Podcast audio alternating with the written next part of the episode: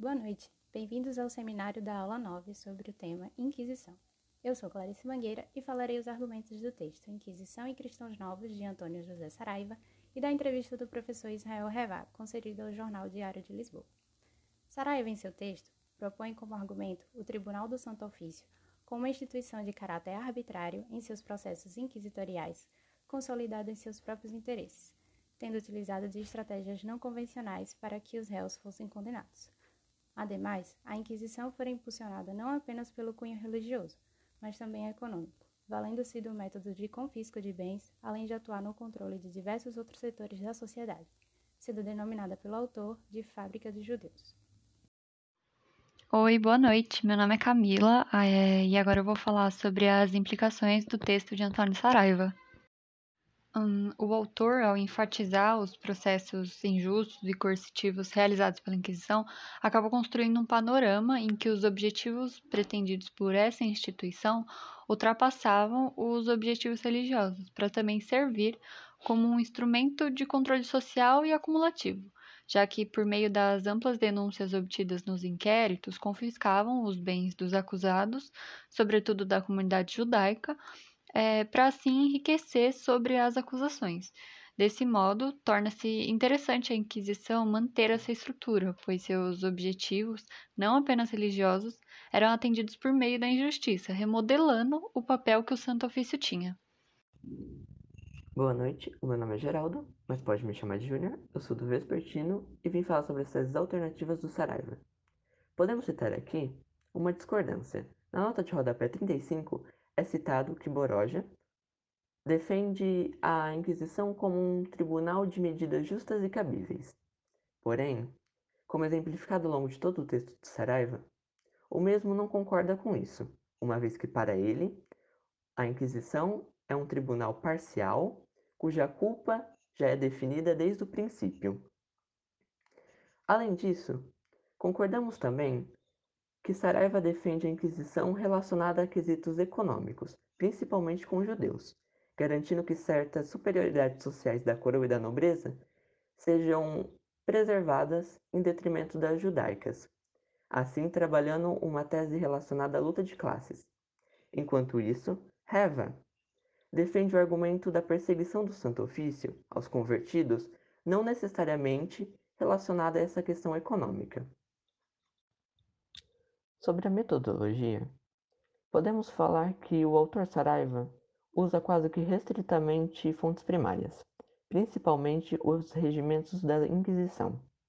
Essas são usadas para detalhar e exemplificar o processo inquisitorial, desde a aceitação das denúncias até a execução da condenação, dando informações a respeito dos processos de interrogação e tortura. Além disso, Saraiva usa, mesmo que com pouca recorrência, uma síntese historiográfica de outros pesquisadores, como João Lúcio Azevedo, para apoiar principalmente seu posicionamento e como ele interpreta e analisa as questões da Inquisição. Boa noite, meu nome é Eduardo e irei falar sobre a crítica do texto do Saraiva. Bom, o Saraiva se baseia quase que única e exclusivamente nos regimentos inquisitoriais, faltando a utilização de outras fontes, como por exemplo os processos inquisitoriais que estão na Torre do Tombo essa falta de diversidade acaba restringindo o autor a uma visão puramente institucional do funcionamento da Inquisição e, por sua vez, prejudica a imparcialidade da análise dessa instituição. Na entrevista de Israel Revá, concedida para o jornal Diário de Lisboa, é possível perceber, como argumento, a crítica ao texto do professor Antônio José Saraiva e o seu modo de pesquisa e exposição sobre a Inquisição portuguesa, entre os séculos XVI ao XVIII. Revá contraria os argumentos colocados na obra Inquisição e Cristãos Novos e afirma que o Tribunal do Santo Ofício era uma instituição poderosa por si só, nem mesmo sendo preciso a vinculação com a Igreja propriamente dita ou a coroa. Dessa forma, a Inquisição tornou-se poderosa para criar uma nova categoria religiosa, fazer um grande número de degradados e controlar questões econômicas. Agora eu, Camila, retomo a falar das implicações, mas agora sobre a entrevista concedida por Israel Revá. O historiador Israel Revá traz outros pontos para o processo inquisitorial e apresenta um cenário onde o Santo Ofício foi o responsável pela criação do criptojudaísmo, é, uma vez que essa vontade marrana de ser judeu era, em muitos casos, uma reação direta à injustiça arbitrária da perseguição inquisitorial, e aquilo que denomina como racismo da sociedade espanhola e portuguesa. Além disso, a atuação do Santo Ofício não implicou apenas na esfera religiosa, mas ultrapassou a mesma para atingir Portugal em inúmeros ângulos. Desse modo, para Rivá, os problemas de Portugal no século XVI e XVII estavam relacionados às ações do Santo Ofício, e que a análise sobre a Inquisição não deve ser feita por uma teoria simplificada de luta de classes, mas sim sobre um olhar mais amplo e complexo. Sobre as teses alternativas de Heaven, podemos citar que a entrevista percorre um caminho de profunda crítica ao livro de Saraiva. O autor critica nele o que chama de pseudo-historiador, visto que esse analisa a Inquisição sobre um olhar da teoria de lutas de classe. Além disso, defende uma análise não ligada diretamente à pesquisa em arquivos.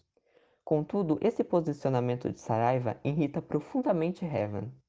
A análise sobre o Santo Ofício, para ele, não deve ser simplificada sobre o olhar da luta de classes, considerando esse posicionamento como uma aberração intelectual. Do mesmo modo, considera a falta de pesquisa em arquivos como algo não condizente com a conduta de um verdadeiro historiador, assim, criticando profundamente todos os posicionamentos adotados por Saraiva ao longo de seu texto.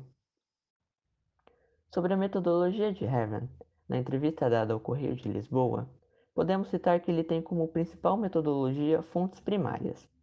Além dos regimentos da Inquisição trazidos por Saraiva, Revan traz também registros e relatos pesquisados por ele na Torre do Tombo. Essas são usadas para desmentir e contrapor concepções e análises desenvolvidas por Saraiva, principalmente na questão do criptojudaísmo. Além disso, o autor vale-se de uma revisão da historiografia, revisando autores trabalhados e analisados por Saraiva, contrapondo a sua interpretação sobre esses mesmos à interpretação obtida por Saraiva. Dentre as críticas ao autor podemos citar as seguintes. Revaz transforma sua crítica ao texto do Saraiva em um ataque à pessoa do Saraiva, utilizando palavras e expressões como pseudo-historiador, ridícula, enganosa, dogmática e aberração intelectual, Outra crítica possível é a utilização quase que exclusiva das fontes da Torre do Tombo, que acaba ferindo a imparcialidade do texto. Bom, agora irei tratar sobre a confusão que aconteceu entre o Saraiva e o Revá, começando pela carta de resposta que o Saraiva escreveu à entrevista do Revá, e começa com o autor criticando a maneira como Revá apenas dá, dá créditos a historiadores que têm conhecimento profundo dos arquivos inquisitoriais, além de citar que Revá apenas conhece mil dos 30 mil processos da Inquisição, e por isso, seguindo a lógica do próprio Revá, ele mesmo não estaria em condições de debater o assunto. Em seguida, ocorre um diálogo entre Afonso e Davi sobre a entrevista do Revá, onde eles trazem críticas ao próprio Revá uma vez que eles argumentam que o autor não trouxe nada de novo à mesa de discussão, apenas confirmando o que outros autores já haviam proposto.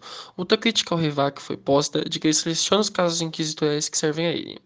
Mas um ponto que é contrário aos argumentos colocados por Rivac é o de que o Saraiva estaria retirando o valor da documentação dos arquivos inquisitoriais. Os membros do diálogo, então, trazem o argumento de que, uma vez que os cristãos novos fugiam de Portugal e, por conseguinte, da Inquisição, eles voltavam ao judaísmo. Argumenta que isso ocorre porque eles eram criptojudeus, enquanto Davi à tona os argumentos de que eles fazem isso como uma maneira de sobreviver no exterior, uma vez que esses cristãos novos não conhecem a língua e não têm condições financeiras para se manterem no exterior. Outra crítica que é trazida à tona pelo diálogo é de que Rivá esconde fatos importantes nas análises dele sobre a Inquisição dos seus leitores. Outro ponto criticado é a desqualificação da fonte Notícias Recônditas. Na resposta do Revá ao diálogo entre Afonso e Davi, o Revá chama de criações do Saraiva. Já a nota oficial do Diário de Lisboa, a edição do jornal se coloca como imparcial, ao mesmo tempo que comenta a falta de interesse por parte do público por esse confronto. Segundo a carta do Saraiva, direção do jornal, o autor de novo critica Revá por falta de provas de que ele fabricou o diálogo entre Afonso e Davi. Em outra carta escrita por Revá, o autor nega defender o ponto de vista da Inquisição e acusa Saraiva de escrever a história baseada em ideologias. E por fim, no artigo escrito por Revá chamado Os Cristãos Novos Portugueses e Inquisição, O autor abre o texto chamando Saraiva de ideólogo catavento absolutamente incompetente no assunto. Nesse artigo, o autor critica a historiografia simples do Saraiva. Rival desqualifica, desqualifica o Saraiva mais uma vez, alegando que ele não soube utilizar suas fontes. O autor então pega os casos citados por Saraiva no seu livro e os desmente o que foi colocado pelo Saraiva. Para desmentir e desmente a existência de um processo legal inquisitorial para assassinar seus réus.